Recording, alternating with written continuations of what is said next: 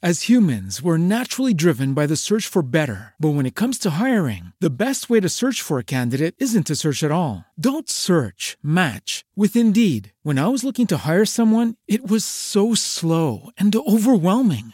I wish I had used Indeed. If you need to hire, you need Indeed. Indeed is your matching and hiring platform with over 350 million global monthly visitors, according to Indeed data, and a matching engine that helps you find quality candidates fast. Ditch the busy work. Use Indeed for scheduling, screening, and messaging so you can connect with candidates faster. And Indeed doesn't just help you hire faster. 93% of employers agree Indeed delivers the highest quality matches compared to other job sites, according to a recent Indeed survey. And listeners of this show will get a $75 sponsored job credit to get your jobs more visibility at Indeed.com slash podcast. That's Indeed.com slash podcast. Terms and conditions apply.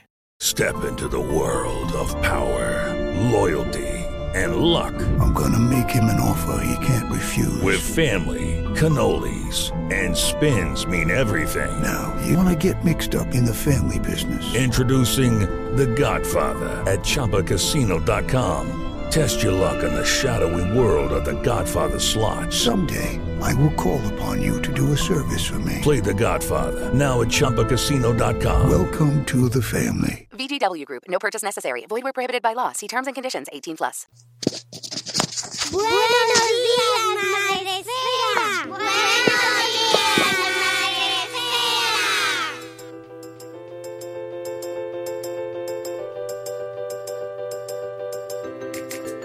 Buenos días, Madre Esfera. Hola amigos, buenos días, bienvenidos un día más al podcast de la comunidad de Madre Esfera. Hoy os sorprendemos con emisión en directo, porque nos venía fenomenal eh, para ir despidiendo el año, hacer una emisión en directo con vosotros, con un temazo, con un tema que me gusta muchísimo y para el cual pues eh, hoy vengo acompañada, como siempre. Nunca suelo venir sola y hoy menos aún. Hoy vamos a hablar sobre eh, cómo leemos en pantalla frente a la lectura en papel. Y me parece muy interesante porque sobre este tema se puede hablar durante horas y divagar, pero queremos saber qué se sabe hasta la fecha sobre eh, si se lee mejor o se lee peor o qué se entiende por mejor lectura o peor lectura en cualquier caso y, eh, y qué nos dice la investigación al respecto. Para hablar sobre este tema eh, está con nosotros hoy Pablo Delgado.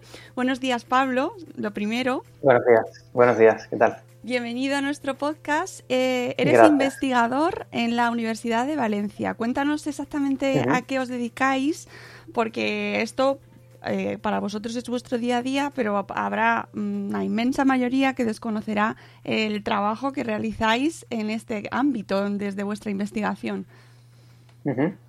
Eh, pues bueno, yo trabajo en concreto en, una estructura de investigación que se llama eh, ERI Lectura, que bueno, ERI son las iniciales en valenciano de estructura de recerca interdisciplinar o estructura de investigación interdisciplinar. Em, y nos dedicamos, bueno, pues eh, como su nombre indica, al estudio de la lectura en general, eh, con especial interés en eh, la lectura en medios digitales. Y bueno, es un grupo bastante grande, de hecho es interuniversitario, es decir, que en él participan profesores, investigadores de distintas universidades, de la Universidad de Salamanca, de Zaragoza, eh, aunque el núcleo está ahí en Valencia. Y pues ahí nos dedicamos a investigar desde... eh, hay grupos que se dedican a investigar eh, la lectura eh, en medios digitales, eh, comparándola con el papel, como es mi- en concreto mi, mi bueno, el subgrupo, ¿no? Hay como subgrupos dentro de, este gran grupo. Otros que, por ejemplo, desarrollan software, programas para, para la enseñanza de la lectura. Eh, otros que se dedican también a, mediante software a, ver de qué forma influye la retroalimentación para a aprender de, de textos, eh, la retroalimentación a preguntas, es decir, un- una vez que se hacen preguntas y los estudiantes contestan, eh, pues eh, con base en lo que hayan respondido, el, programa le ofrece retroalimentación y se, se estudia cómo este, este, tipo, este tipo de actividad instruccional eh, pues influye en el aprendizaje a partir de textos. Se han desarrollado también tests de comprensión lectora. y bueno, un poquito así.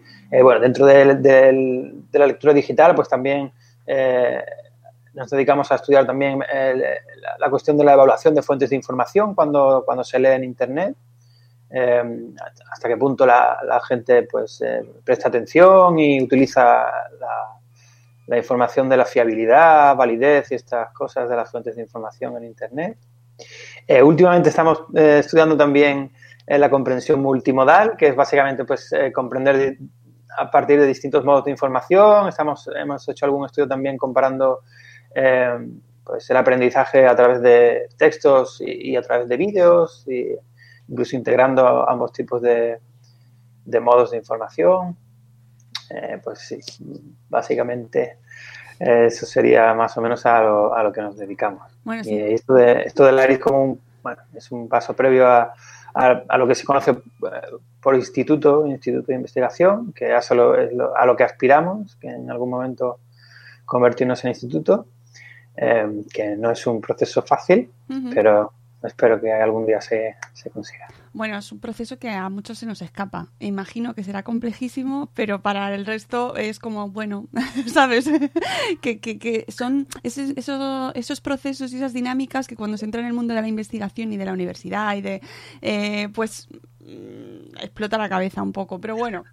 A ver, a mí se me escapa también un poco. Yo me doctoré hace un año, ahora casi en marzo, hace un año, y yo estos temas más institucionales claro. y burocráticos y todo eso ya. Sí, sí, sí. O sea, pero entiendo que es un mundo, pero, pero pff, es como la terminología, la, la, diferencia entre instituto y estructura.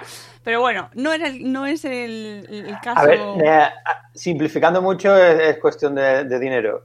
Un Me lo imaginaba. Recibe mucho dinero para investigar. Suele pasar que al final, al fondo de la, del pasillo, suele estar eh, la pasta. Sí. Pero eh, sobre todo, lo que me, de lo que no solo vamos a hablar de eso, aunque la pasta siempre está muy relacionada, pero básicamente el tema por el que, por el que me llamó mucho la atención vuestro, vuestro trabajo era porque, eh, bueno, al final nosotros vivimos en Internet, básicamente nos podemos pasar el día entero en Internet y, y nos interesa mucho al final si realmente lo que, lo que leemos y lo que vemos y cómo lo entendemos y si percibimos lo mismo, nos enteramos de lo mismo eh, de, al leerlo en formato digital que al leerlo en, en formato físico, ¿no? En papel. Y, y, resulta que vosotros, y en tu caso, tu tesis eh, se centra en, en la lectura en digital frente a la lectura en papel, si no me equivoco. Sí, estás en lo cierto. Así que, eh, y además habéis publicado un estudio en la revista, espera que la tengo aquí delante, que no me quiero equivocar, Investigación y Ciencia, habéis publicado como el resultado, ¿no? Los, los, las principales conclusiones, que es lo que uh -huh. me he leído yo, para, para poder eh, afrontar un poco mejor con más datos la entrevista, eh, sobre, sobre esta investigación. Eh, uh -huh. ¿Por qué lo primero es por qué llegas a, o sea, por qué te interesa esa, este tema, ¿no? Este, esta, mmm, esa cuestión que has abordado desde tu tesis. Eh, pues mira, siendo honestos, mmm, no es algo de lo que yo partiera, es decir, que cuando empecé en esto era, era mi, mi, mi interés eh, principal. De hecho, yo empecé otro doctorado en otra universidad, yo soy de Sevilla. Eh, y bueno, pues por avatares del destino acabé en Valencia, en un grupo que se dedicaba a estudiar, eh, pues como ya te he contado, o le he contado a los oyentes la lectura en medios digitales. Y cuando llegué además estaba, estaba mi director de tesis, Ladislao Salmerón, el profesor Ladislao Salmerón, estaba inmerso en un proyecto europeo, en una COST que se llama, que, que, básicamente son, eh, son proyectos que que reciben financiación de la Unión Europea mm, para fomentar la colaboración entre distintos grupos de investigación de distintas universidades europeas. Es decir, solo se, solo se, da dinero para hacer reuniones, no, no para hacer la investigación en sí, sino para, para, pues, para conectar a unos investigadores con otros. Y, este era un proyecto que se, llama, que se llamaba, porque ya terminó, e-read, bueno, en inglés era, traduciendo a la española, la, la evolución de la lectura en la edad de la digitalización eh, pues era un proyecto que, entre otras cosas, pues se preocupaba por esto, por, ver eh, qué, diferencias eh, qué, qué diferencias estaba causando la lectura digital en comparación con la lectura pues tradicional en papel. pues me vi metido en, este proyecto y, bueno, ah, por supuesto me parecía un tema súper interesante. ¿no? Es que, de hecho, ahora pues dejé atrás, atrás aquello que empecé en Sevilla, que era también en lectura, pero otra cosa completamente distinta. Y, y, me embarqué en este, en este tema, que, que, realmente es muy bonito y además em, tiene algo también que me gusta mucho y es que es un tema que, como, como a ti y a mucha otra gente que, que no está relacionada con la investigación, le interesa mucho. Entonces es fácil eh, compartir lo que hacemos con la sociedad, eh, porque hay mucho interés eh, por vuestra parte y eso me encanta porque creo que debe ser algo fundamental de la investigación que se hace, que hacemos en la universidad, que es compartir eh, la transferencia que se llama, eh, eh, compartir el conocimiento. Y es, fácil porque es que hay, pues eso es un tema que está muy de moda y, que se habla incluso a pie de calle. Entonces, pues.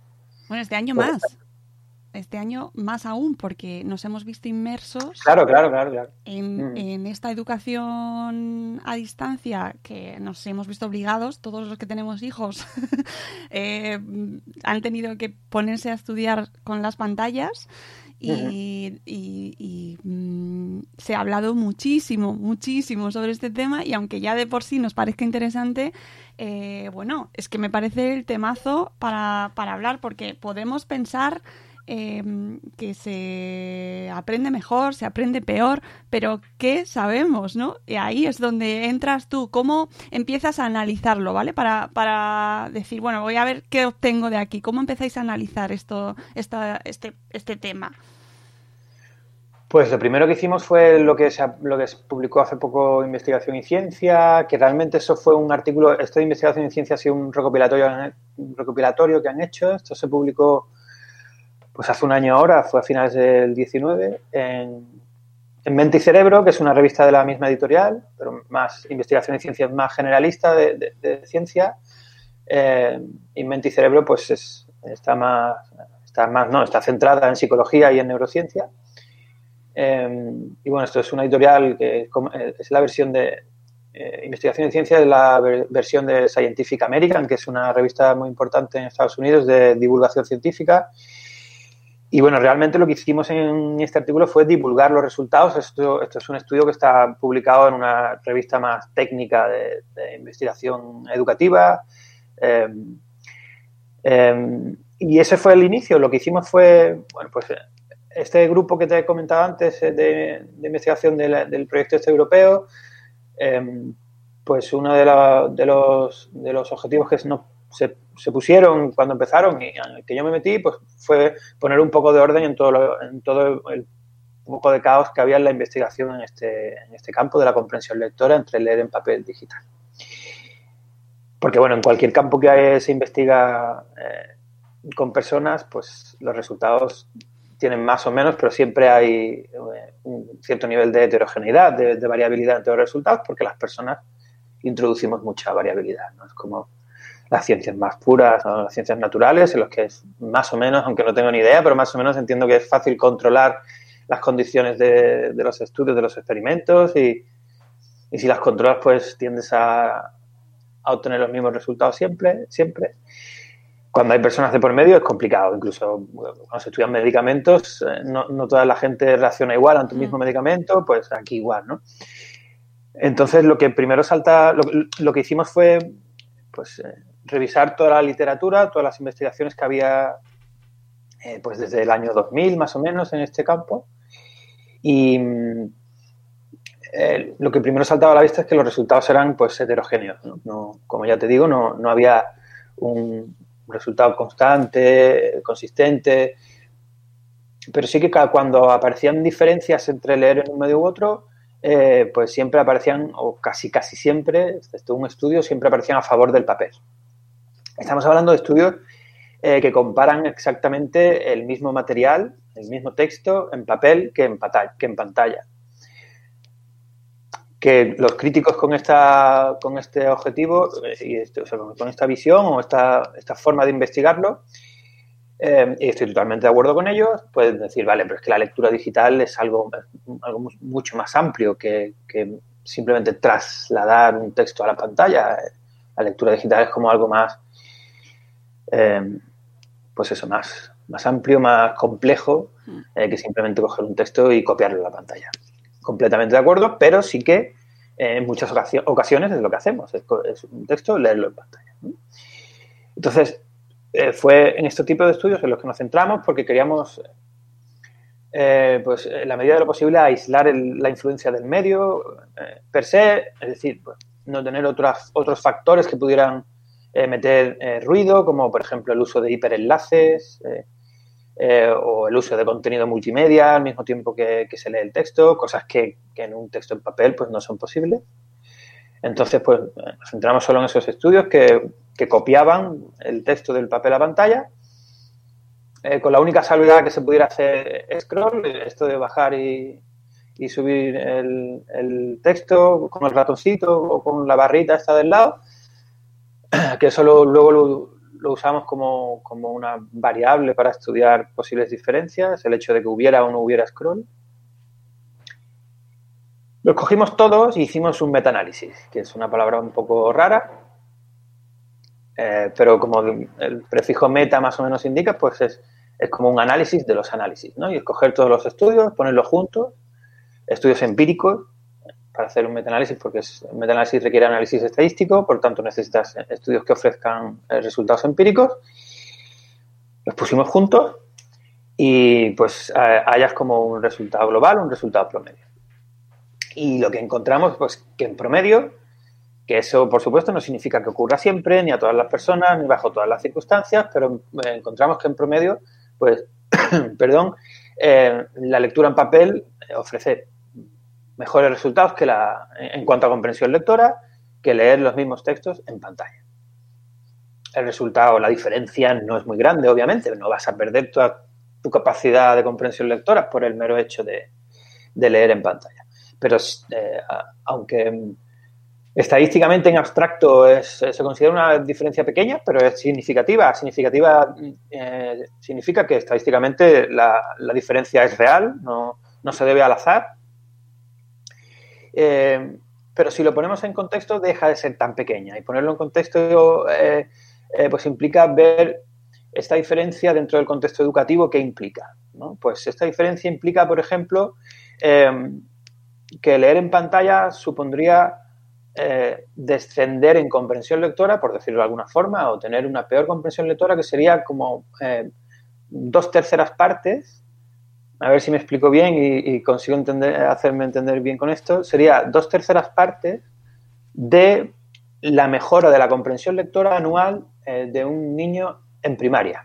Es decir, lo que mejora un niño en primaria a lo largo de un año, eh, pues eh, leer en pantalla podría implicar que bajara dos terceras partes de esa mejora y pues casi que se situara pues durante los primeros meses de curso. ¿no?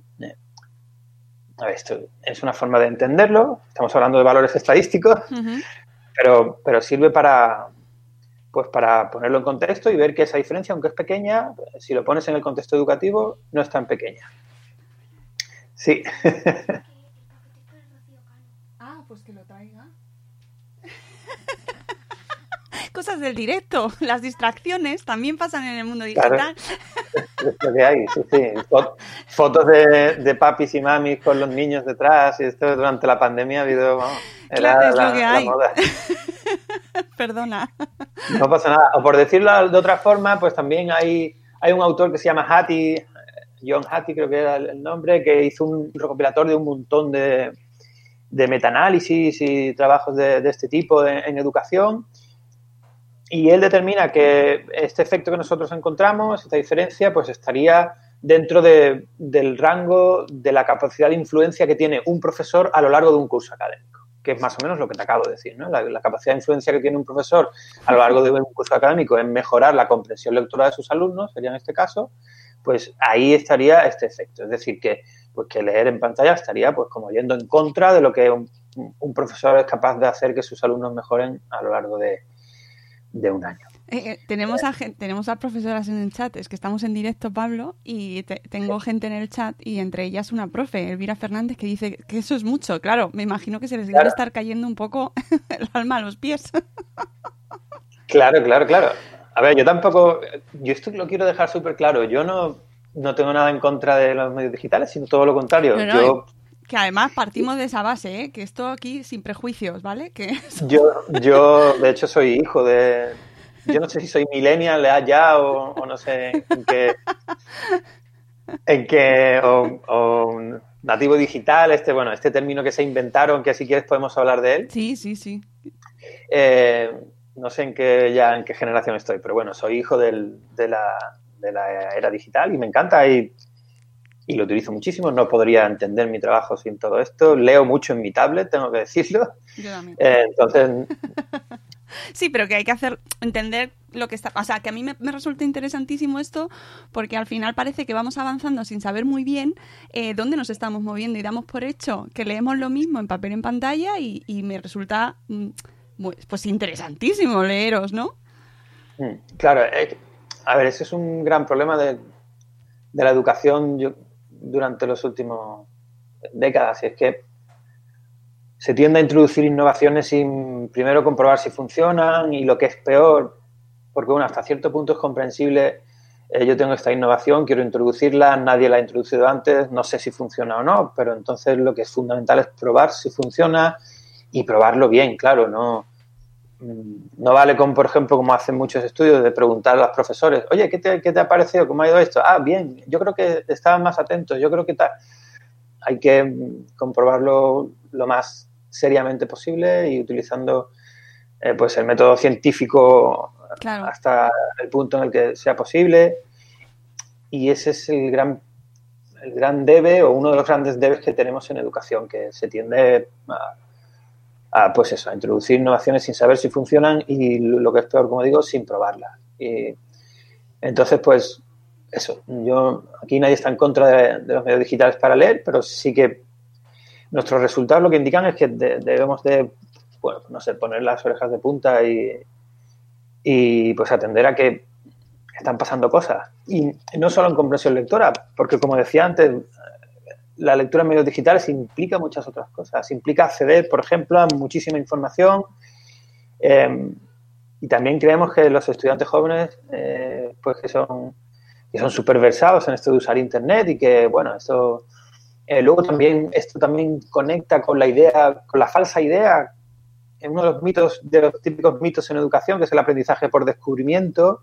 Hay gente que, eh, que cree que el, que el aprendiz aprende mucho mejor si se le deja solo ante el mundo para que descubra, ¿no? Bueno, bueno, le pones un- un- unos objetivos y venga, lánzalo ahí a buscar información y, que- y al final, pues, eh, los estudios serios acerca del aprendizaje por descubrimiento encuentran que el aprendiz pues, necesita una guía mucho más sólida de- del profesor o de la profesora eh, para poder aprender. Esto se mezcla con el mundo de Internet en el que hay tanta, tanta, tanta, eh, que no saben, los estudios también encuentran que los chavales no saben especialmente manejarse en este mundo de, pues eso, de tanta información, de fuentes de información más fiables, menos fiables, eh, seleccionar enlace, cuál es el enlace más relevante en esta búsqueda que he hecho, eh, qué, qué es lo que interesa para mis objetivos, eh, en fin, eh, son cosas muy complejas eh, que los estudiantes mm, pues no, no- no saben simplemente porque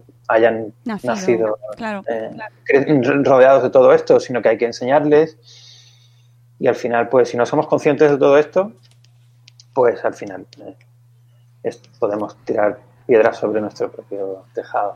Claro. Entonces, Eh, esto es lo que eh, está relacionado con el término este de los nativos digitales que tantas vueltas ha dado y que también habláis de ello, ¿no? De, de- de que se presupone que por haber nacido en ese momento, eh, pues están habituados, saben, saben tener 800 pantallas abiertas y que eso no les distraiga las distracciones, ¿no? Cuando en realidad no es así. No, de, de hecho, el propio, esto, este término lo introdujo Prensky, eh, un autor, en 2001, y, y él mismo luego, años después, se, se arrepintió. Y ya propuso que se cambiara el término de nativos digitales por, por sabiduría digital o, o sabios digitales.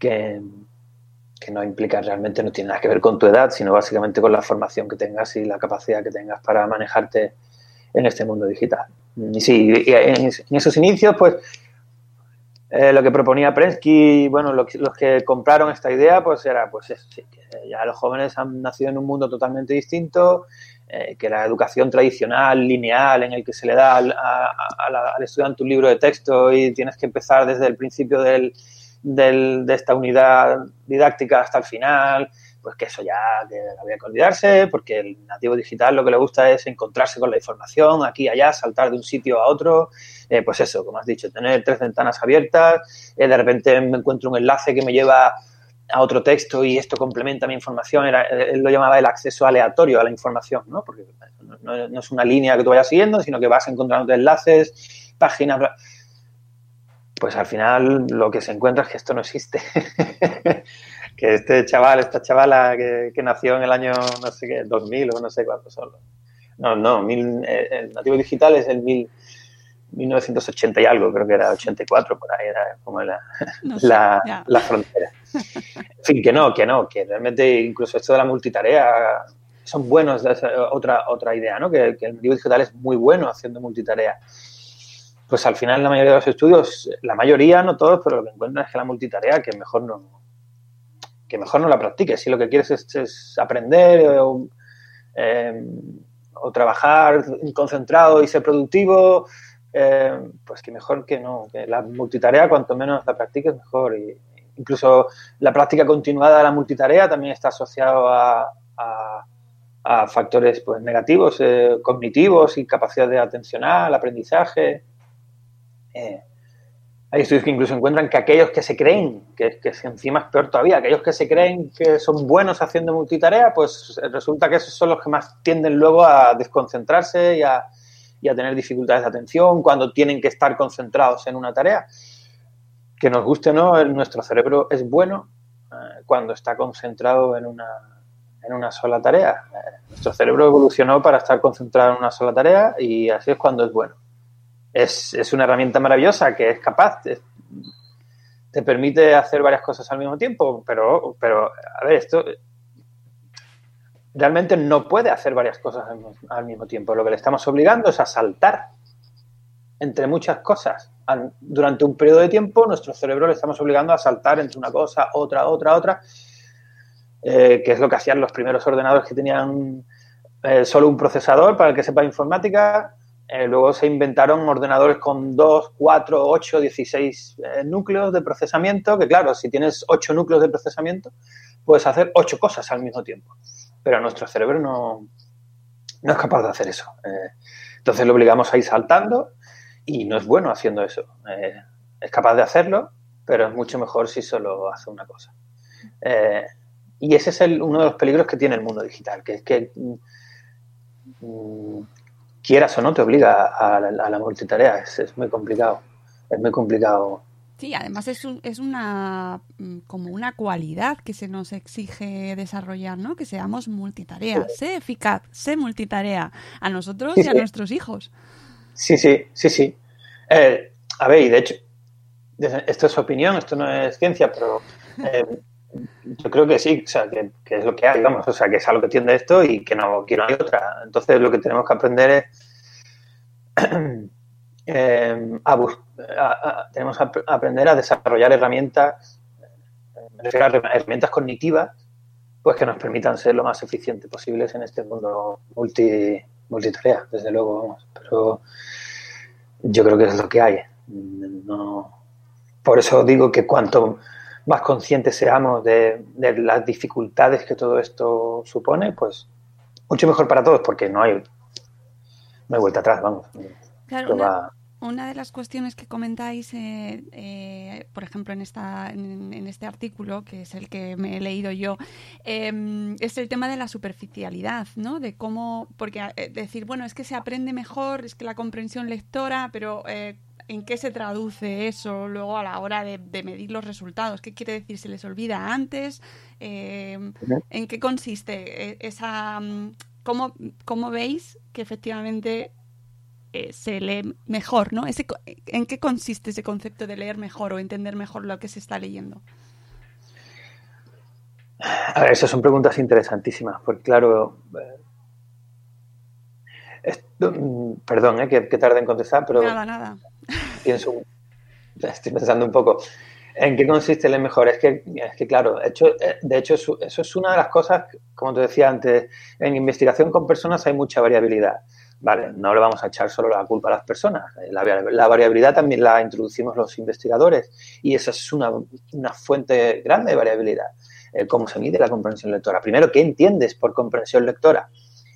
Hay, hay otra, otras dos investigadores estadounidenses eh, que, muy poco antes de nuestro metaanálisis que acabo de contar, eh, publicaron una revisión narrativa que se llama. Ellas no cogieron como nosotros eh, datos estadísticos y los analizaron, sino que leyeron, una revisión narrativa, pues es que se leen los artículos y se hace pues como un, resumen de- del estado del arte que se llama. Y una de las cosas que encontraron es que veían que no que faltaba mucha fundamentación o base teórica en los estudios y entre otras cosas, pues que eh, los investigadores se habían lanzado a estudiar la comprensión lectora, diferencias de comprensión lectora entre papel y digital y la mayoría ni siquiera se preocupaba por definir qué considera eh, por comprensión lectora.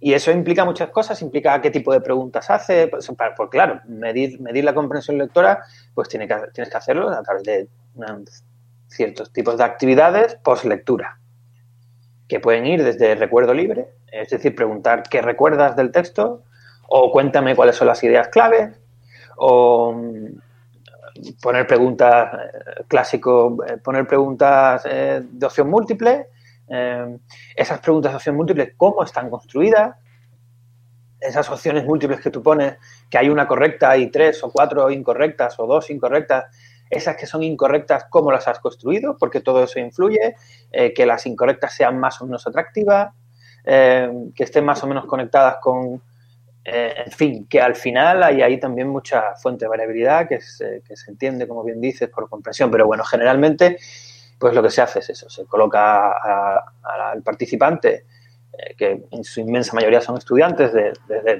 primaria a universidad, eh, ante un texto, lo tienen que leer durante un tiempo determinado y contestar a unas actividades que habitualmente, porque claro, es mucho más fácil luego corregir, habitualmente son preguntas de opción múltiple cerradas, que tienes una correcta, eh, que el participante marca y eso luego se corrige mucho más fácil, mucho más objetivo.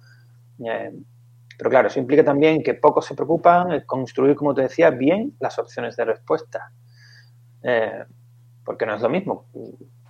Simplificando mucho la cuestión, no es lo mismo poner una correcta y tres incorrectas, que las tres incorrectas son una pues una patatilla que es fácil diferenciarlo, o poner O ir a Eh, en fin. Eh, el- luego eso también es, es un debe también en la investigación, que luego no se reportan bien las investigaciones, no reportan bien eh, cómo eran las preguntas, y así nos va un poco también en investigación en psicología y educación, que tenemos esta, se habla de la crisis de replicabilidad y es que cuesta mucho trabajo eh, pues que los resultados se repliquen, es decir, hacer estudios parecidos y que encuentren el mismo resultado. Pero sí, básicamente la comprensión lectora pues se entiende a través de preguntas eh, que suelen ser, pues eso, eh, preguntas de compre- comprensión de opción múltiple. Y, y a partir de ahí, pues se buscan diferencias. Tú obtienes, eh, tienes 15 preguntas, obtienes un resultado numérico eh, de preguntas acertadas y eso es- luego se introduce en los análisis estadísticos y se, se comprueba si hay diferencias. Básicamente eso, Claro, en eso consistía.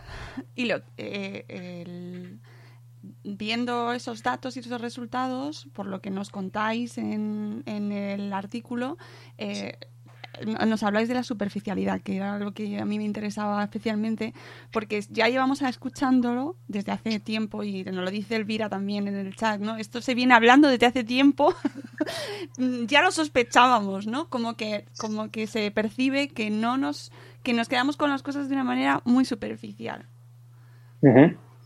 Eso es una de las... em, hay dos hipótesis fundamentales eh, que tratan de dar cuenta de, este posible fenómeno. Eh, bueno, posible. eh. a ver, yo es que tiendo a ser conservador y y no quiero dar las cosas muy por hechas, pero bueno, no es posible, sino es un, fenómeno que existe, aunque no aparezca siempre. Hay dos hipótesis fundamentales. Una es la hipótesis táctil, que está como más centrada en el medio en sí mismo, en el formato, y en- está basado un poco en, en la cognición corpórea. No sé si esa es la traducción al español, pero es el, el- el embodiment o el- Sí, bueno, el formato del el, que coges, ¿no? La, el cuerpo. Claro, está, está basado en la idea, aunque últimamente están, eh, están apareciendo estudios que ponen un poco en entredicho esto de la cognición corpórea, pero, pero bueno. Eh, es que claro, esto de la psicología, pues realmente estamos casi que empezando en todo esto. En fin, no quiero divagar mucho. Eh, vuelvo a, la cognición corpórea. Eh, eh, que se basa en la idea de que la- los procesos mentales no solo ocurren en- eh, a nivel pues, neuronal en nuestra cabeza, sino que también influye todo lo que hacemos con el cuerpo, lo que tocamos, con lo que estamos en contacto, en contacto nuestra posición, todo esto. Y pues esta hipótesis táctil eh, pues habla de la idea de, pues de, ese formato tradicional que nos permite agarrarlo, que, podemos pasar la página, eh, tenemos una relación, una relación física mucho más eh, directa y mucho, mucho más envolvente, si quieres, con, con el formato. Pues todo eso que, que, favorecería la comprensión lectora, la inmersión en el texto, pues se ve un poco pues, dañado, perjudicado cuando lo hacemos en digital, que, esta relación que mantenemos con los materiales textuales de forma física, pues desaparece. Y luego está la otra hipótesis que era por la que ibas, esta hipótesis, de superficialidad, eh, que, está más, centrado, más centrada en los hábitos que generamos en, nuestra eh, interacción, en este caso sí cognitiva, no interacción física, sino interacción cognitiva con los textos. Eh, entonces se basa en la idea de que, pues, eh, nuestra relación con el medio digital, eh, tanto con los dispositivos en sí mismos como eh, con la información en Internet, pues se basa en, una, en unas interacciones rápidas con los textos, con la, no solo tiene por qué ser con los textos, sino con cualquier tipo de material informativo que, que tenemos en Internet, una relación, pues como decíamos, centrada en la multitarea. Eh, habitualmente estamos saltando muy rápidamente de una página a otra, eh, nos aparecen eh, ventanas emergentes, un enlace que tengo que de decidir si lo pico o no, lo pico y de repente dejo ya de leer el texto que estaba y empiezo a leer otro. Eh, leemos piezas de información que suelen ser muy pequeñas. De hecho, es un poco la pescadilla que se muerde la cola. No hace, bueno, ya hace un poco, porque el tiempo pasa muy rápido. Estaba, cuando estaba yo terminando la tesis, accedí a, un, a una página web eh, a una entrada en un blog, no recuerdo, que era como eh, cómo debe ser tu texto para que sea un buen texto en Internet. Y lo primero que te decía es que tenía que ser corto. Sí. Eso dicen. Entonces, entonces es una, pesca, una, pescadilla que se muerde la cola, porque claro, claro tu texto tiene que ser buen, eh, corto porque la gente está acostumbrada en Internet a leer cosas cortas, es lo que demanda, entonces estás fomentando ese tipo de acceso a la información en definitiva estaría creando un hábito, pues eso, de, superficialidad, de falta de, atención sostenida durante mucho tiempo eh, en el texto. Eh, y además es que al cerebro le gusta, esto ya es que juega con otro tipo de cosas, que al cerebro le gusta mucho la estimulación, eh, cambiar de, de, estímulos, que los, las recompensas, porque aunque nos parezcan que no, pero este tipo de, de, actividad, el cerebro las interpreta como recompensas y genera más dopamina y estas movidas que yo ya no, no quiero seguir por ahí porque me pierdo a ese nivel. Eh, pero al final el cerebro se acostumbra y genera un hábito que va en contra de lo que requiere una lectura cuando necesitas enfrentarte a un artículo de un texto un, de 3.000, 4.000 palabras, eh, que tienes que estar mucho rato leyendo el mismo texto, concentrado en las mismas ideas, eh, generando inferencias, que es conectar unas ideas con otras dentro de un mismo texto, en fin. Eh, pues este, la lectura en digital estaría generando este hábito, ¿no? Que, que es, pues, se traduciría en eso, es una, en una lectura más superficial, ¿no? Que no, no, no, no está centrada en ese procesamiento profundo de la información de un, de un texto. Y, y, pues sería, la, la, idea es que es un hábito que se, que se activa pues cuando nos enfrentamos a, a la información en pantalla. Hay modelos de, de comprensión lectora que in, incluyen el contexto como una variable que influye, eh, que hablan de que eh, cuando nos enfrentamos a la lectura de un texto, eh, dependiendo de, pues, de los objetivos de la tarea, de quién nos propone leer el texto, por qué lo leemos, dónde estamos, eh, todo este tipo de cosas, pues eh, activan como una especie de esquemas mentales, esquemas cognitivos, que nos llevan a leer de una determinada forma u otra. Y bueno, pues, la idea sería que cuando nos enfrentamos a textos en pantallas, pues se activaría esta, este, este, estilo cognitivo, este estilo mental que nos lleva a, a, leer un poquito más, un poquito pues eso, más... De hecho, lo que... me enrollo mucho cuando tú me cortas. ¿eh? Siéntete libre porque a mí me encanta este tema, me, me vamos, yo estoy disfrutando muchísimo. vale. eh, ¿Qué es lo que detectan los lectores? La, la mayoría de los estudios de encuestas, porque hay algunos de estudios que, que han, se han dedicado pues, a esto, a preguntar a, a, los lectores, oye, ¿en qué medio prefieres leer y por qué? Así resumiendo un poco las dos preguntas fundamentales. Eh, la inmensa mayoría, eh, y hoy, hoy, universitarios de 18 años, la inmensísima mayoría eh, prefieren, pero la inmensa mayoría es más de un 70 y... Si era, hay un estudio que es el más ambicioso en, en, de este tipo, eh, que participaron, participaron más de 10.000 estudiantes universitarios hace nada, tres o cuatro años, de 21 países distintos y no sé si era el 78%, pero muy cercano por ahí, eh, prefiere leer en papel cuando se trata de, pues eso, de estudiar, de, de tener que leer más en profundidad.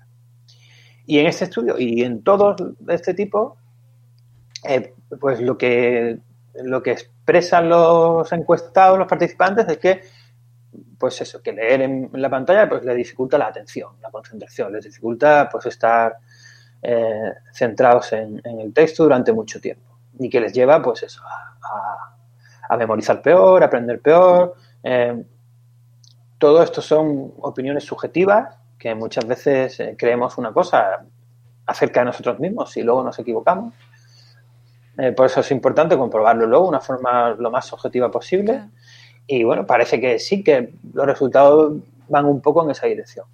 Claro, pero es que ahora que escuchándote, eh, ya no sabes. Yo, a mí me, yo prefiero el papel, obviamente. O sea, si me tengo que poner a estudiar, prefiero el papel. Pero claro, es, es por mi, o sea, aprendo mejor o, me, o es mi actitud la que influye en que lo lea de una manera diferente y me enfrente al papel mejor porque me gusta más hacerlo en la pantalla. Es de, o, es por el propio formato en sí eh, el que hace que aprenda de, una manera diferente, ¿no? A mí me, parece...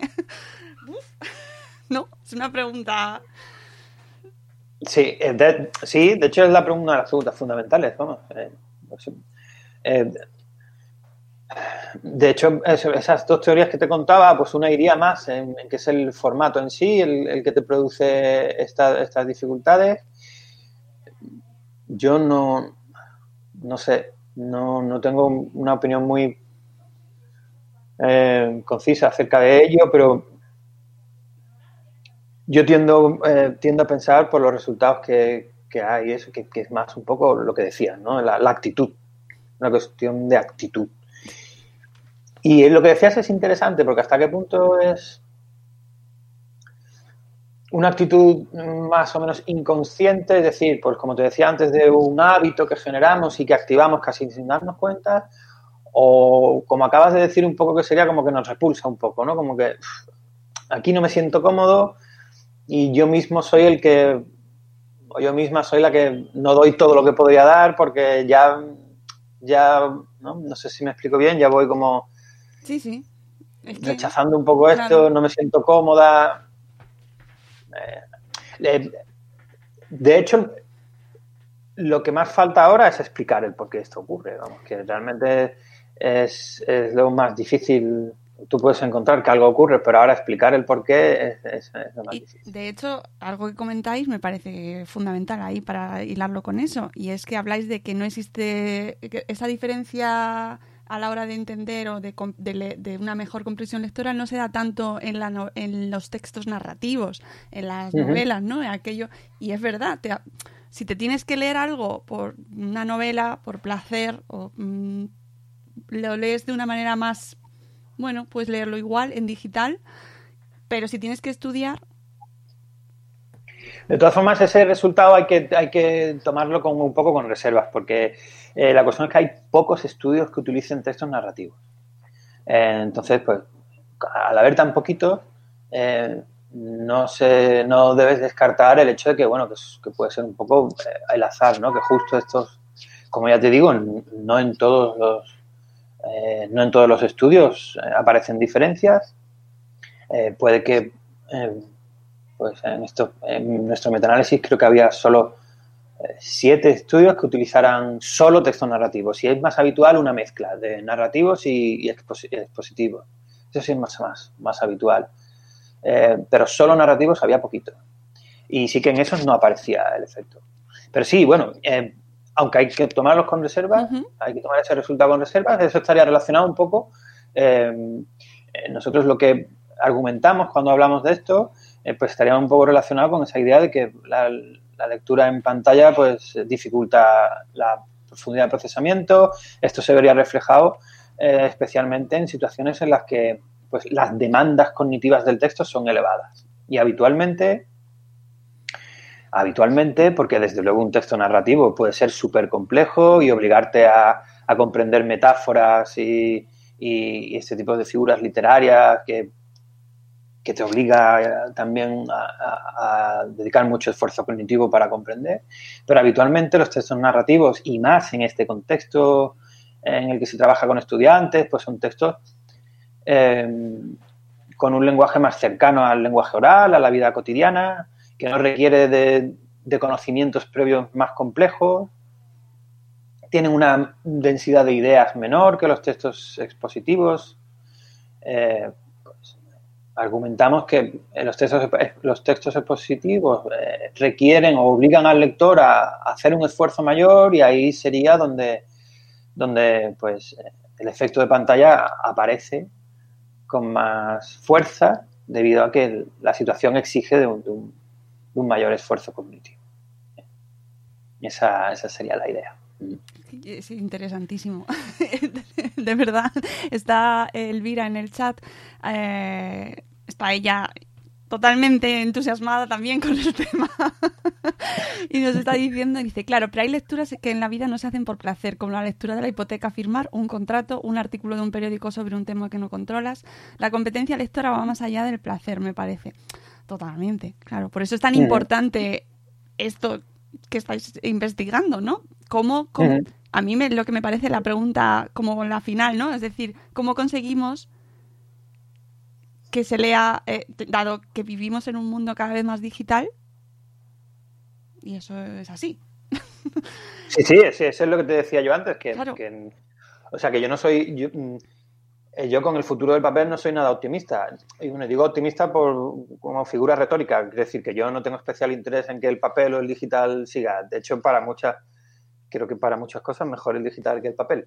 Eh, no soy optimista en el sentido que creo que la lectura en papel va, va a desaparecer, eh, o sea, va a ir desapareciendo cada vez más. Eh, mi, idea es que quedará ahí como pues algo eh, cada vez más residual. No creo que desaparezca del todo, pero, pero y sobre todo en cuestiones de aprendizaje y, y, y laboral, el trabajo, todo esto, yo creo que la lectura digital acabará imponiéndose. Claro, entonces es interesantísimo ver cómo se va avanzando para conseguir que, se, que esa comprensión lectora sea buena en el formato digital. Porque no. Mm. ¿No? Sí, eh, es compleja la cosa, porque bueno, la idea es, es que, pues, un poco que la lectura eh, de un texto en profundidad, largo, complejo, todo esto, pues va un poco, como te decía, en contra de lo que habitualmente hacemos en Internet y con la pantalla. Y cómo compaginar estos dos usos que hacemos de una misma herramienta. Eh, creo que igual ahí está el, el, el kit, de la, el kit- el kit de la cuestión. Eh, pero la verdad que no tengo respuestas para este tipo de cosas. ¿ves? Realmente está es genial porque queda mucho por, Claro. por investigar y por... No, eh, me fascina, o sea, me parece un tema interesantísimo eh, y, y en el artículo que no sé si lo he puesto en el, luego lo pondré, si no, en la descripción, dice Elvira que está ahí divagando, estás igual que nosotros, Elvira. Pero, pero es, es apasionante. Pondré el artículo, el link al artículo de, de investigación y ciencia, donde además nos recomendáis lecturas también. Eh, fundamental lo que la obra de Nicolas Carr, el, que ya es cuando nos empezó a decir este tema de lo que está haciendo Internet en nuestro cerebro, ¿no? Que desde Sí, entonces sí. venimos ahí como, ¿qué pasa? Sí, ese libro de hecho está muy bonito y, y es, eh, es de fácil lectura, que es, además lo bueno es que está traducido al español, se llama Superficiales, porque otro que recomendamos que es el de Naomi Baron, ese no está traducido al español, ese hay que leerlo en inglés, pero el, el de Nicolas Carr, porque de hecho es que fue un bestseller, eh, no sé si Sí. le dieron, no sé si le dieron el Pulse, no. Algún premio le han dado por este libro, fue un, libro que vendió mucho y, y sí, porque, pues eso, planteaba toda esta idea de, de qué está haciendo Internet con nuestra, con nuestra cabeza. Eh, pero como ya creo que habías dicho antes de Elvira, esto hace mucho tiempo que se viene hablando y de hecho ya hay, ya el, en el, del el 90 y pico, ya en el 90 y pico ya había autores que se preocupaban por esto. Cuando todo esto empezó, que, fíjate, en el 90 y pico ni había internet ni nada, pero bueno, ya se empezaban a leer textos en los ordenadores eh, y estas cosas. Y, y ya hay incluso algún libro editado, no un artículo, sino algún libro editado que, que se preocupaba por, por esto. Pero Nicolas Carr es que lo cuenta muy bien, la verdad, lo cuenta muy ameno y es, eh, es fácil empatizar con, con, lo que cuenta. Sí. Y es un libro que tuvo mucha influencia vamos, en, en, esta, en, esta, en esta idea, en este ámbito de, de investigación. Él no es, él de hecho es no es investigador, es, es comunicador, es periodista, creo. Eh, pero lo, lo, puso muy bien, lo plasmó muy bien, toda esta vorágine, todo esto que, que puede estar haciendo esta vorágine digital en nuestra. Eh, si veníais a este programa buscando respuestas, bueno, pues a, alguna hay, pero no todas. La gente que nos esté escuchando, que sepáis que seguimos ahí, ¿no? que vosotros seguís investigando, Pablo.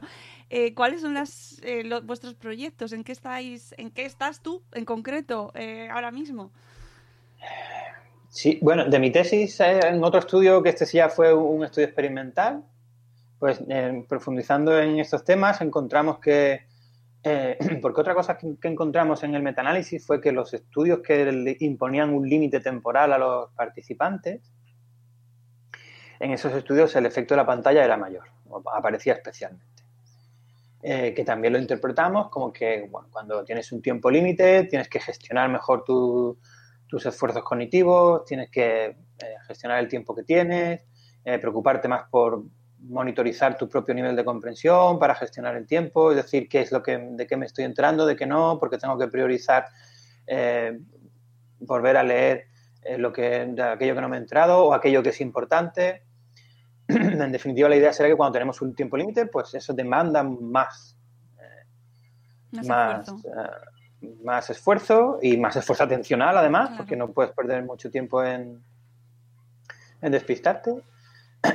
Entonces hicimos un estudio en el que poníamos esta variable, había participantes que leían con límite de tiempo y otros, otros sin límite de tiempo, y medíamos su atención durante la lectura. Que claro, medir la atención durante la lectura no es fácil.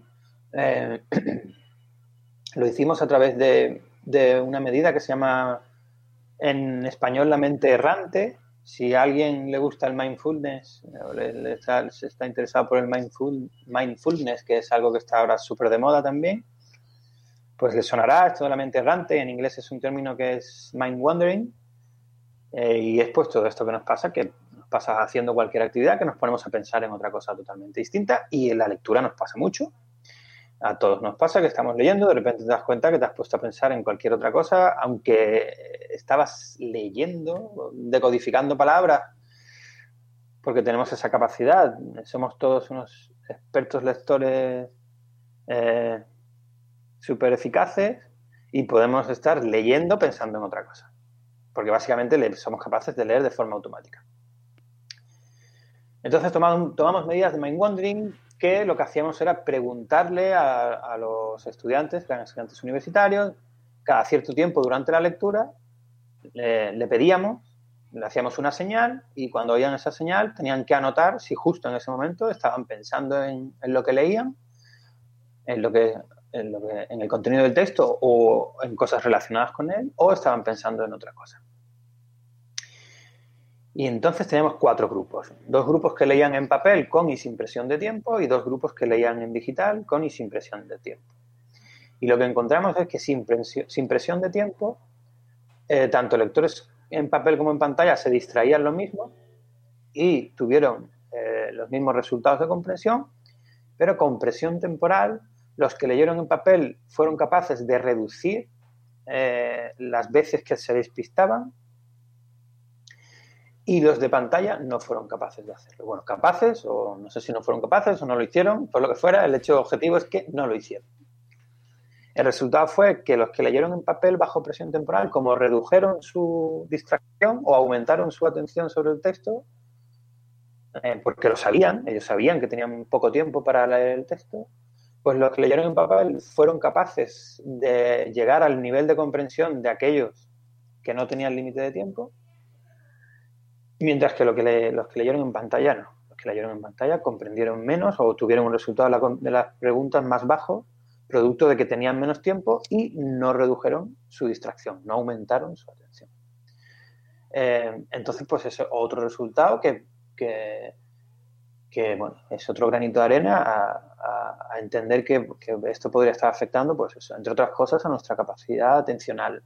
Eh, entonces, con este resultado, eh, como me preguntabas qué estamos haciendo ahora, pues ahora estamos haciendo un estudio en el que eh, lo que intentamos es medir esto de la atención de una forma más objetiva, porque bueno, esto del mind wandering, eh, pues al final es también subjetivo, porque le estás preguntando al participante en ese momento en qué estaba pensando. Al final es una medida subjetiva y de hecho hay estudios sobre mind wandering. Hay muchos estudios de mind wandering porque esto del mindfulness está muy de moda y el mind wandering es como la,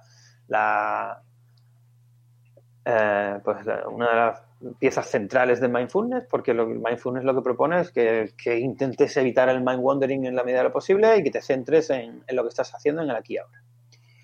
Y hay estudios que encuentran que si le preguntas al participante, igual te dice que sí estaba haciendo mind wandering, pero realmente no estaba haciéndolo. Pero como lo has despistado porque le estabas preguntando, ya no sabe bien en dónde está. Entonces, eh, lo que estamos haciendo en un estudio con eh, utilizando electroencefalograma que es el cacharrito este que yo creo que todos conocemos, que te mide la actividad cerebral de tu cerebro. Eh, esto tiene ya una amplia tradición investigadora y se sabe que distintas frecuencias de la actividad eléctrica responde a distintos procesos cognitivos.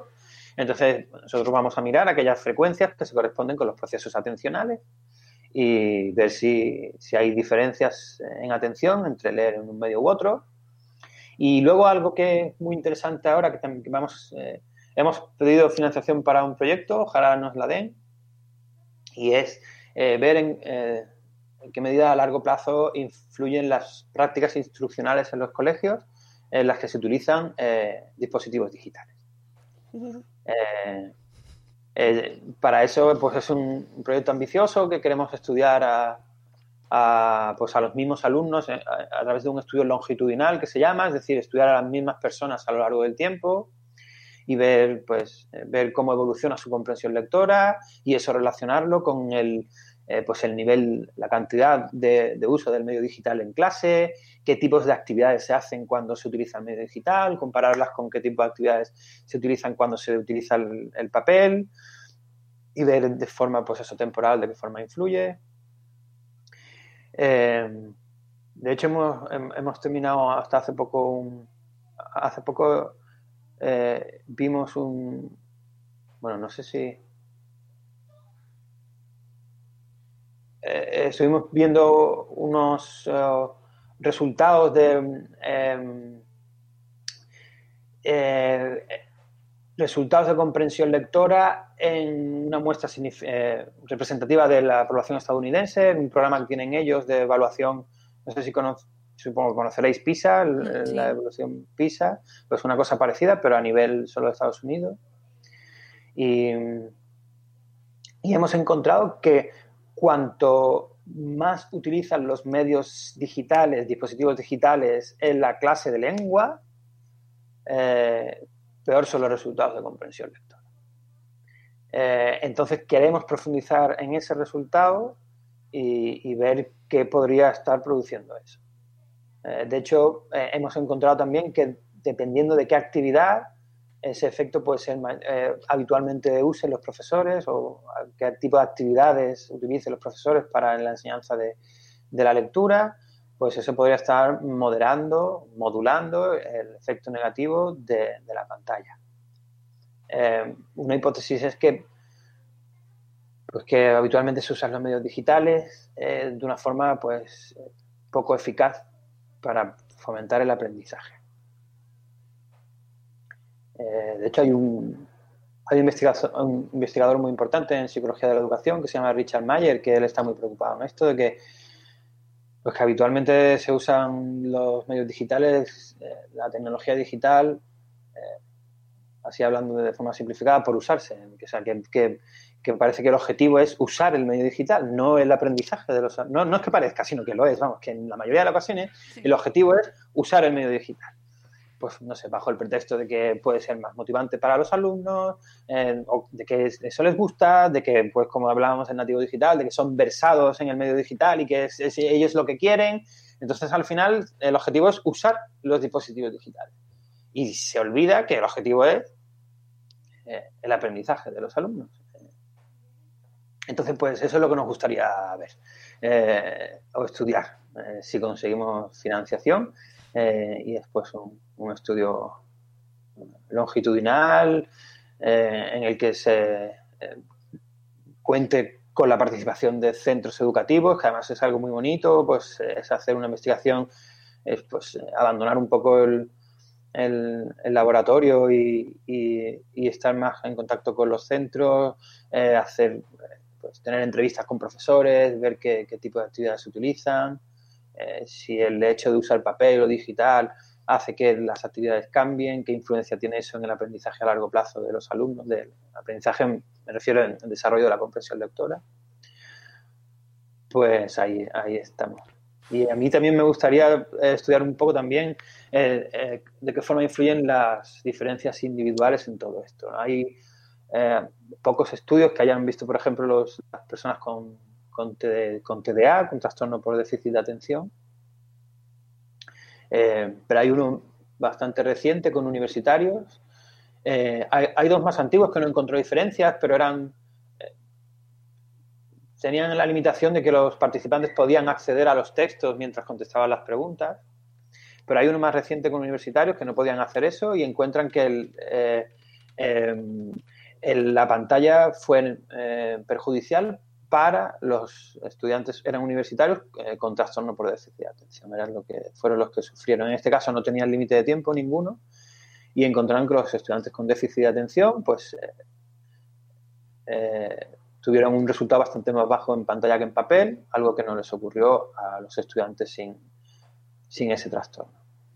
Y, creo que eso también sería muy interesante, profundizar en, de qué forma el, el efecto del medio podría afectar de forma diferencial dependiendo de, este tipo de diferencias individuales, eh, que creo que es fundamental también para ofrecer una, una, buena educación a, a, las personas que además tienen necesidades educativas especiales, eh, producto de otro tipo de factores, y encima le añadimos factores que, que, que dificultan más todavía su, su, proceso de aprendizaje, pues... Mm. En fin. Interesantísimo. Eh... Vamos. Eh, es que ya, ¿dónde hay que firmar? Jo, es que hay tanta, tantas variables, eh, la, la, la cuestión sociodemográfica, las familias, el background de los padres, eh, ¿no? la, la brecha digital de la que tanto se ha hablado este año también y se sigue hablando, eh, eh, la, motivación también en casa o del- en los coles, cómo se usan esos medios en los coles. Mm. Sí, sí, el, tema social es fundamental también, porque además, eh, fíjate que al final los más vulnerables es- son siempre los mismos, ¿no? Porque si todo esto se basa en la idea del uso habitual que hacemos de los medios digitales, hay muchos estudios, aunque son resultados de los que no hay que tener cuidado y, y tener eh, presente lo siguiente, que son resultados correlacionales, es decir, que cogen dos variables distintas y las asocian, pero mm, de ahí no se puede sacar causalidad. Es decir, yo no puedo, no puedo asegurar de forma científica que el uso continuado de los móviles está provocando esto, porque lo que hemos encontrado es una asociación entre cosas. Y esas asociaciones pueden, pueden deberse a, a otro tipo de factores, que es lo que se llama las correlaciones espurias, que, que es un término que cada vez se va conociendo más, y está muy bien. Y, eh, por ejemplo, hay una correlación espuria muy, muy graciosa, que, que es que el, eh, el número de suicidios al año en Estados Unidos correlaciona con el número de películas que hace Nicolas Cage a lo largo de su carrera. Además, casi perfecto, ¿eh? Son como las dos líneas que van casi al mismo tiempo. Entonces uno podría decir, pues nada, eh, Nicolas Cage que deje de hacer películas porque que deje de hacer películas porque está causando que la gente se suicide. Entonces, claro, lo que encontramos es que no tiene nada que ver, que son Claro. dos variables que se asocian eh, por otro, por- por- por- en este caso por casualidad. En caso de la educación, eh, puede haber una tercera variable que sea la que está haciendo que esas dos variables vayan al mismo tiempo bajando y subiendo. Pero sí que hay muchos estudios que, que este tipo de encuentra esta asociación de que cuanto más se utilizan los medios digitales, eh, más problemas hay en, pues eso, en tipo en el, el desarrollo cognitivo, el desarrollo de la atención, desarrollo de académico, el, eh, pues es el, el nivel de aprendizaje que, que tienen en la escuela. Hay muchos estudios que cuen- encuentran este tipo de asociaciones. Y como te decía, pues al final los más vulnerables son siempre los mismos, porque quien eh, utiliza de forma eh, más habitual eh, los medios digitales de esta forma, en plan para el ocio, para todo el día enganchados al móvil y tal, Lo- la- las personas con un nivel socioeconómico más bajo. Entonces, al final, los más vulnerables son siempre los mismos y, y, y sí, esto del aspecto social, pues también, también lo tiene. Pues Pablo, eh, mm, ha sido un placer charlar contigo. Me parece un tema apasionante. Yo creo que me enrollo mucho y que, y No, que pero divago mucho. pero- es súper interesante y además eh, normalmente estamos acostumbrados a, vivir con, con titulares, ¿no? Y con gente súper vehemente y con certezas eh, que luego cuando hablas con personas como tú que estáis ahí investigando y os estáis enfrentando a, datos y a diferentes investigaciones, pues, pues es- el discurso es totalmente distinto. Y, es muy gratificante también de repente ver cómo, eh, bueno, pues es que la vida está llena de preguntas y, que el hecho de que nos hemos acostumbrado a que nos den respuestas súper categóricas siempre, ¿no? Y en, el mundo de la educación y de la crianza... Hoy tenemos un titular que nos dice que los- las pantallas son malas y mañana tenemos un titular que nos dice que las pantallas mm, curan el cáncer. O sea, entonces vivimos en esa constante lucha, ¿sabes? Ya, al final es que esto es un poco fastidioso, porque al final cuanto más sabes de algo, realmente lo que, lo que tienes son cada vez más preguntas y menos respuestas. Claro, pero deberíamos acostumbrarnos un poco más a eso y a, a poner un poco en duda también estos titulares que nos llegan en muchas ocasiones, pues de, eh, y sobre todo con este tema de las pantallas, ¿no? Pues las pantallas son, son buenas, las pantallas son malas. Tenemos un cacao, ¿ya? Que, que mm, la gran mayoría no sabe. Ya dice, bueno, mira, tira. Ya. A ver, en realidad es que no hay un, es que hay que tirar, además, Claro. es la cuestión. Hay que tirar, que realmente no, no hay opción, vamos. Eh, hay que tirar. Sí, eh, yo muchas veces lo pienso y, y lo siento, vamos, que realmente tenemos más preguntas que, que respuestas. Eh, pero bueno, estamos trabajando para tener No, sí, sí. respuestas poco a poco, pero así es como va esto.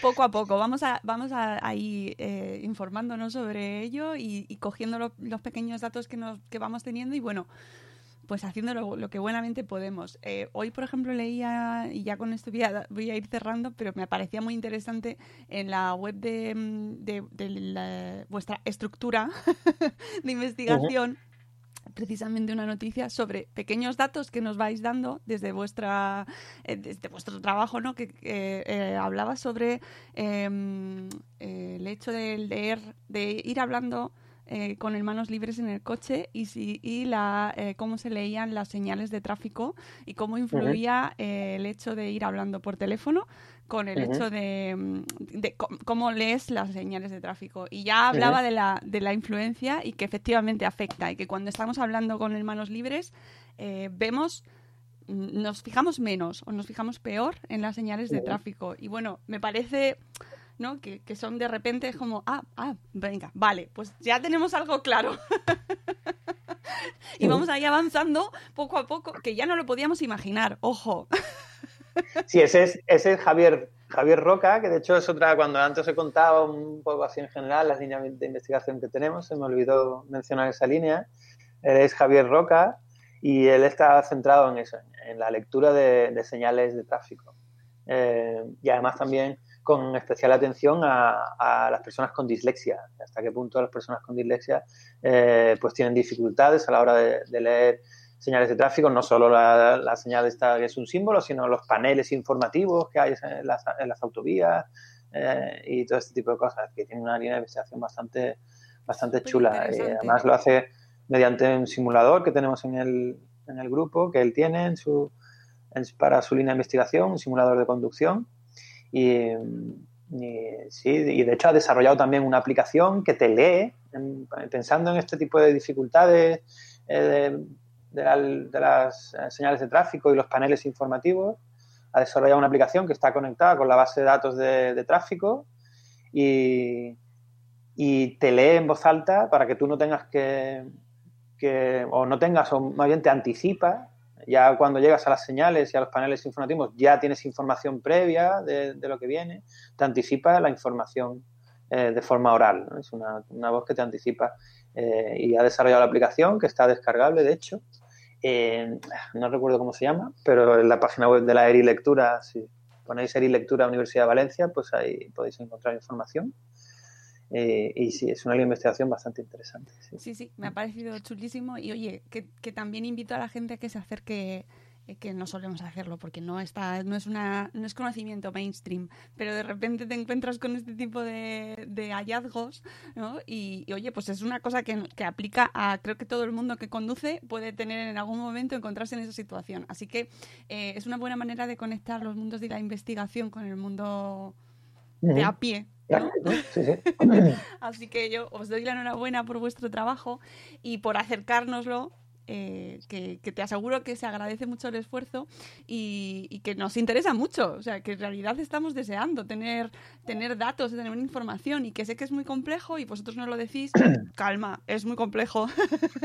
claro, sí. Yo, yo entiendo que además en, en, el ámbito educativo aplicado lo que más se desea es, vale, me estás Dame, contando que hay un problema. Sí.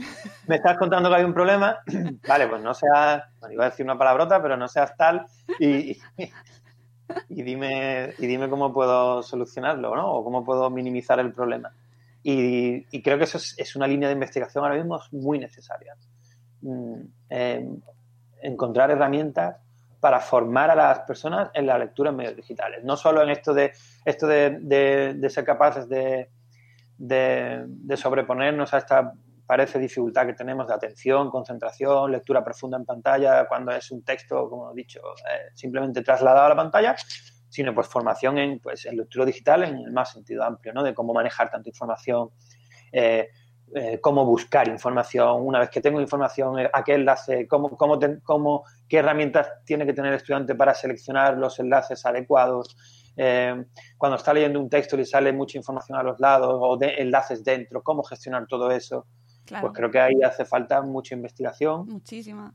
En, en cómo enseñar a los estudiantes a gestionar todo eso. Y a las editoriales, eh, que les interesa eh, crear contenido que realmente genere un aprendizaje, no solo trasladar los libros de texto del papel a la pantalla. Sí, sí, sí, sí. sí. un mundo. pues Pablo, muchísimas gracias. De verdad ha sido un placer charlar contigo. Eh, esperamos pues más trabajos y más, mm, más desarrollo porque me parece apasionante y nos obliga también a pensar a nosotros y, me parece muy estimulante. Y también quiero saludar a Lalo Salmerón, que, es el director de, de Eri Lectura, con el cual, que es el que nos ha puesto en contacto contigo y al que mandamos un saludo porque nos estará viendo en el directo.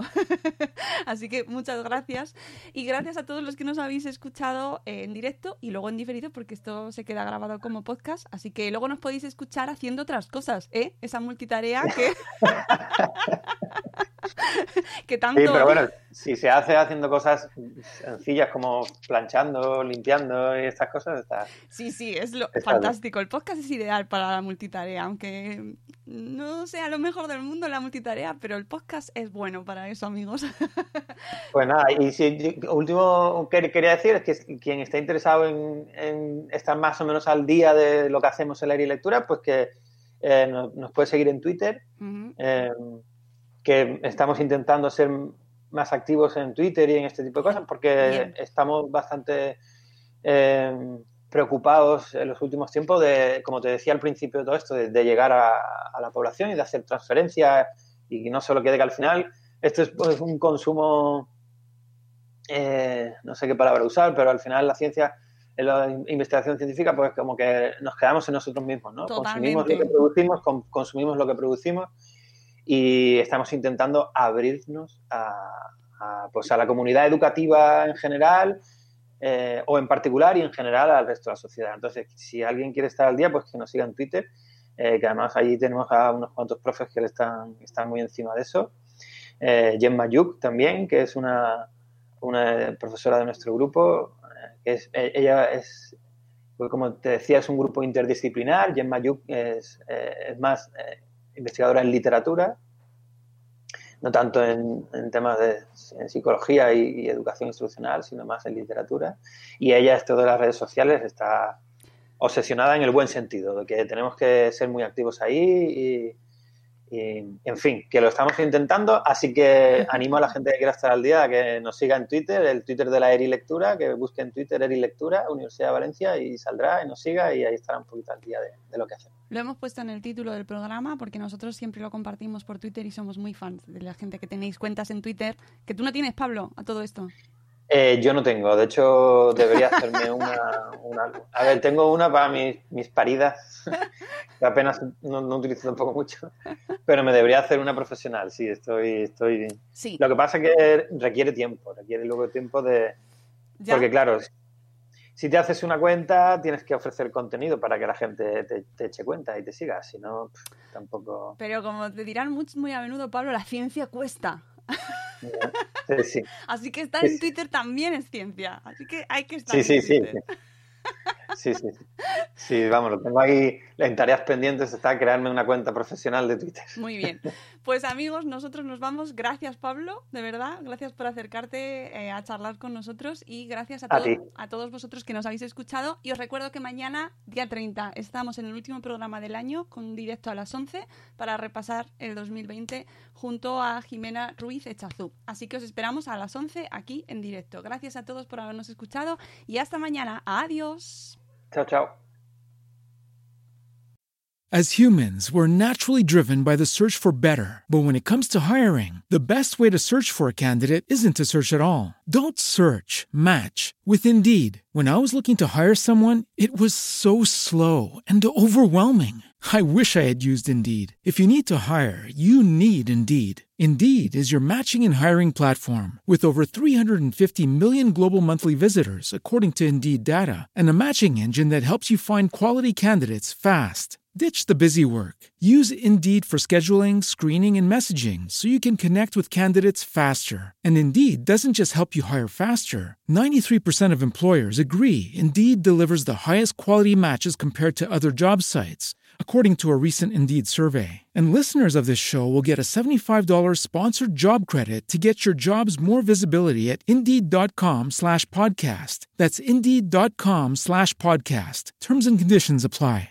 Hey guys, it is Ryan. I'm not sure if you know this about me, but I'm a bit of a fun fanatic when I can. I like to work, but I like fun too. It's a thing. And now the truth is out there. I can tell you about my favorite place to have fun. Chumba Casino. They have hundreds of social casino style games to choose from with new games released each week. You can play for free anytime, anywhere and each day brings a new chance to collect daily bonuses. So join me in the fun. Sign up now at ChumbaCasino.com. No purchase necessary. Group. Void were prohibited by law. See terms and conditions. 18 plus.